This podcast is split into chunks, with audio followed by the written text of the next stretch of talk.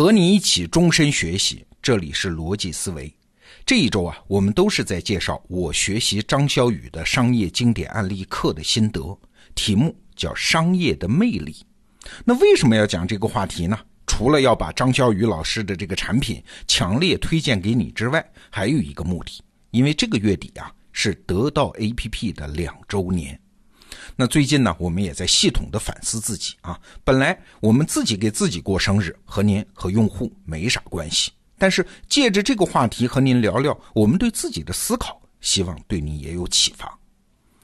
前四天啊，讲的都是我体会到的商业魅力的四个方面，什么无边棋盘、飞轮效应、原力觉醒和超级变量，这就分别代表了商业魅力的四个方向啊。就是从低到高，从慢到快，从始到终，从此到彼。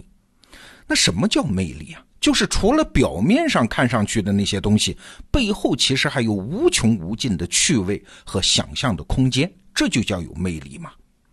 那我们就按照刚才讲的这四个方面一一对照，跟你说说我们自己的思考。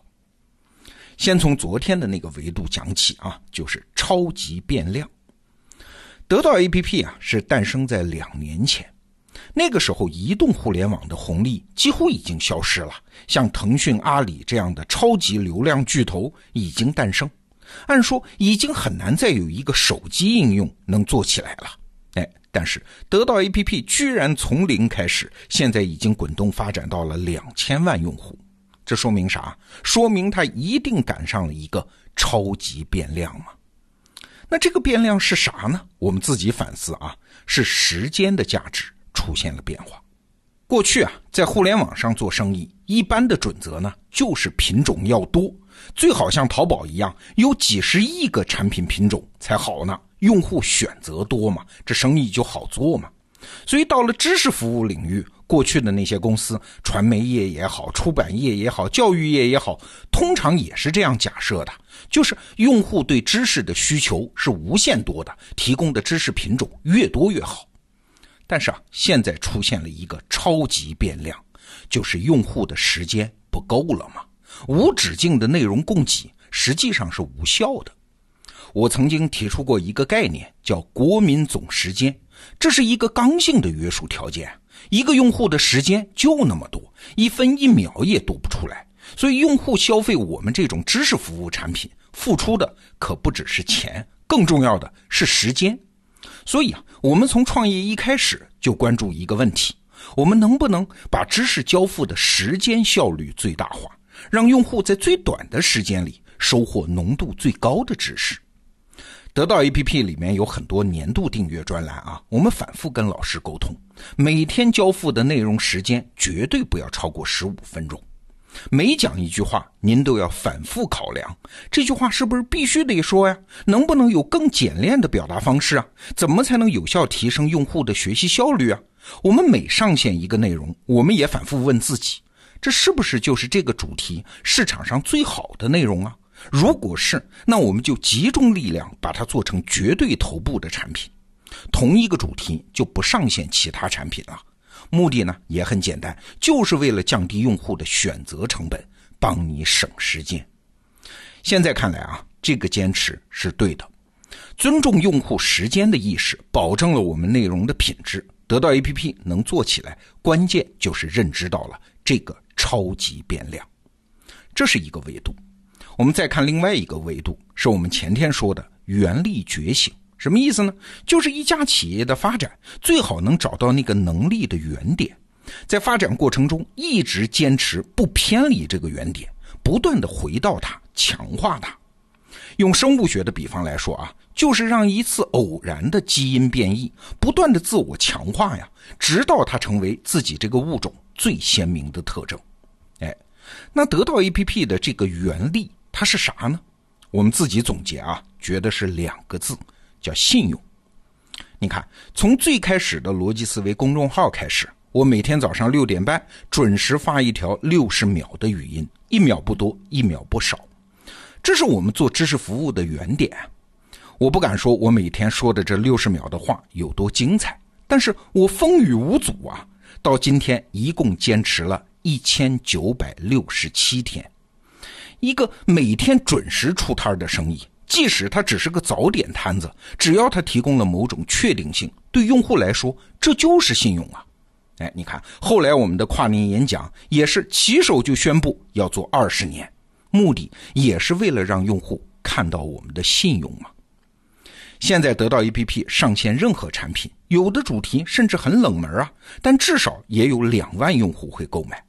要说一声感谢啊！但是这同时也体现了我们和用户之间的信任嘛。知识服务啊，是一个很独特的产业，没有什么刚性需求的。大家凭什么一定要听什么商业经典案例课呢？什么吴伯凡的认知方法论呢？除了信用之外，我们实在想不到什么好的能启动市场的方法。你可能也注意到了，我们从来不搞标题党来吸引人，也从来不策划什么刷屏事件来做营销。那些方法不管用吗？管用。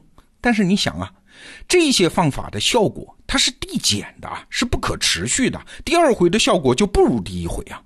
但是信用不同，信用这个原理的好处是，时间越长就越强大。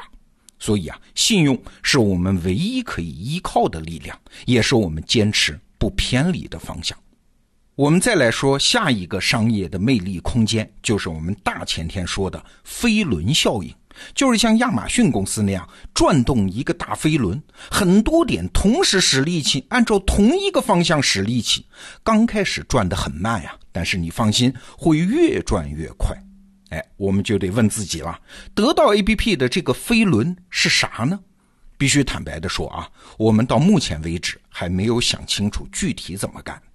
但是方向很清楚啊，就是把刚才讲的信用这个元素传递下去，传递给我们的用户，传递给我们的老师。你看，现在得到已经有两个着力点了，就是高质量用户和高质量老师。但是，怎么把信用这个原理也赋能给他们呢？怎么能让用户用了我们的产品之后获得社会信用呢？而且把这个信用可以传递给他自己的社交关系呢？我们的老师怎么能因为成为得道系的老师，也更有社会信用，或者具体的说，社会荣誉感呢？其实啊，这个事儿的萌芽已经有了啊。比如说，现在很多创业公司在招人的时候，都会问这个面试者一个问题。哎，我能看看你的手机吗？你装了得到 APP 吗？它放在首页了吗？你在学习什么课程啊？每天学习的强度和频度如何啊？这些数据啊，在得到里面都是有记录的。这不就是新时代的另外一种方式的证明自己学习热情和学习偏好的学历吗？你看，用户使用我们的产品，可以转化为他自己的信用啊。而得到系老师和我们合作之后，也都感慨，从来没有见过那么多又认真又有水平的用户，他们就因此有了更多的荣誉感呀。再加上我们的用户给他们的经济收益，他们也就更倾向于成为专业的知识服务者啊，更加尽心尽力的为我们的用户服务。你看啊，三个轮子：用户、老师、信用，这三个点互相形成正反馈，不断的互动放大。这就是我们将来要打造的那个飞轮。再强调一遍啊，我们其实这第三个着力点具体怎么实施还没有最终找到。如果你有什么建议，也欢迎在留言区告诉我。谢谢你。好，接下来我们说最后一个商业魅力的维度，就是我们本周一讲的伊隆马斯克的终极目标是把一百万人送上火星生活。那得到 APP 的终极目标是啥呢？得到啊，现在虽然还很不起眼啊，但是我们的目标是又恒定又远大。它就是利用最新的技术，以交付效果为追求，把人类历史上所有的高价值知识再生产一遍。就像当年古腾堡发明了印刷机这个新技术之后，就有机会把历史上的知识再生产一遍一样啊。现在的互联网就是一台全新的印刷机啊。所以，我们内部同事经常说，我们遇到的不是什么风口，而是一个古腾堡级的机会，是一个大机会。就拿我们每天听本书这个产品来说，我们一步一个脚印儿，把历史上所有高价值的书全部做一遍转述。这个工程虽然大，但是不着急啊，十年、二十年就这么做下去啊，不断的迭代啊，逐渐就会做成一个价值无比巨大的东西。课程产品也是一样。我们现在的产品计划已经排到了几年之后。现在大学里的那些学科，我们都要做出最好的线上产品，这是一个值得做到退休的事儿啊。别人我不敢说啊，至少我们公司的几个创始人，我们内部都约定，如果身体许可，我们会把这件事儿做到生命的终点。那这个月底啊，是得到 APP 的两周年。我之所以说这个话题，除了希望能对你有所启发之外，还想请你来见证我们的一个愿景。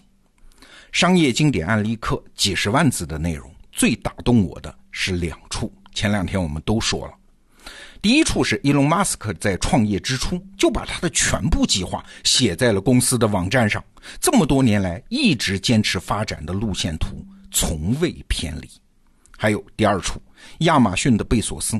创业之初给股东写的信，每年他都会再发一遍。这么多年来一直坚持发展的路线图，从未偏离。